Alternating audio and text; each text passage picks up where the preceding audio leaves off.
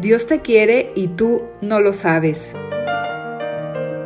En este podcast de Misioneros Digitales Católicos, el Padre Tomás Trigo nos trae sus propias reflexiones para animarnos a confiar más en Dios y a saberse querido por Él.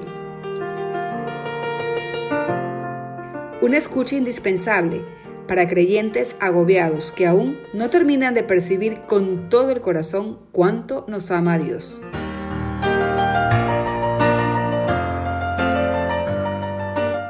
Las quejas de los israelitas y las nuestras.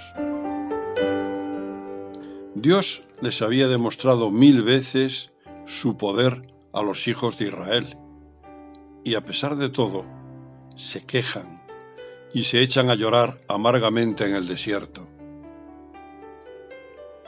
¿Quién nos dará carne para comer? Dice el, libro de los números. Nos acordamos del pescado que estaríamos comiendo de balde en Egipto y de los pepinos, las sandías, los puerros, las cebollas y los ajos. Pero ahora nuestra alma está reseca no vemos nada más que maná. Es patético. El Señor los ha sacado de la más humillante esclavitud y quiere darles una tierra maravillosa en la que serán libres. Y ellos se quejan porque no pueden comer los pepinos, los ajos y los puerros que comían en Egipto, donde eran esclavos del faraón. También a nosotros el Señor, muriendo en la cruz, nos ha rescatado de la peor esclavitud, la del pecado, y nos quiere llevar al cielo, donde seremos felices para siempre. Y nosotros nos quejamos de las pequeñas dificultades del camino, de la falta de puerros y ajos. ¿Cuáles son nuestras quejas habituales? Quejas por las dificultades económicas, por el carácter de las personas con las que convivimos, por los problemas del trabajo, por cuestiones de bienestar o de salud, por nuestros defectos. Y si no encontramos de qué quejarnos, nos lamentamos de lo mal que va el mundo. La queja puede ser un desahogo y es bueno desahogarse con alguien que nos pueda entender y ayudar. Toda alma necesita un desaguadero, decía Santa Teresa de Jesús.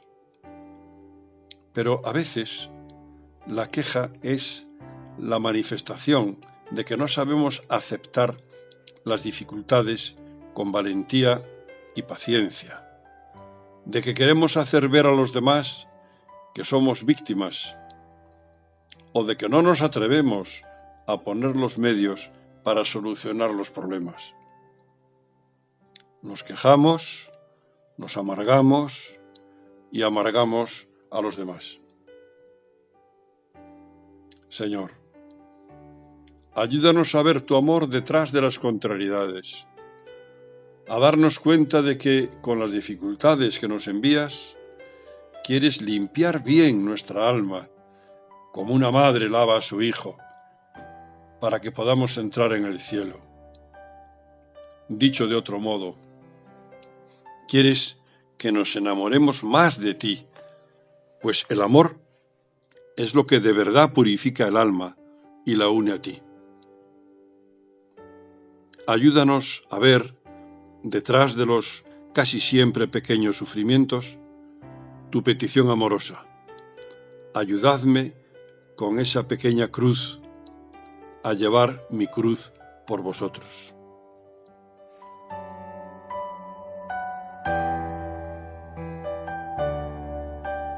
Dios te quiere y tú no lo sabes.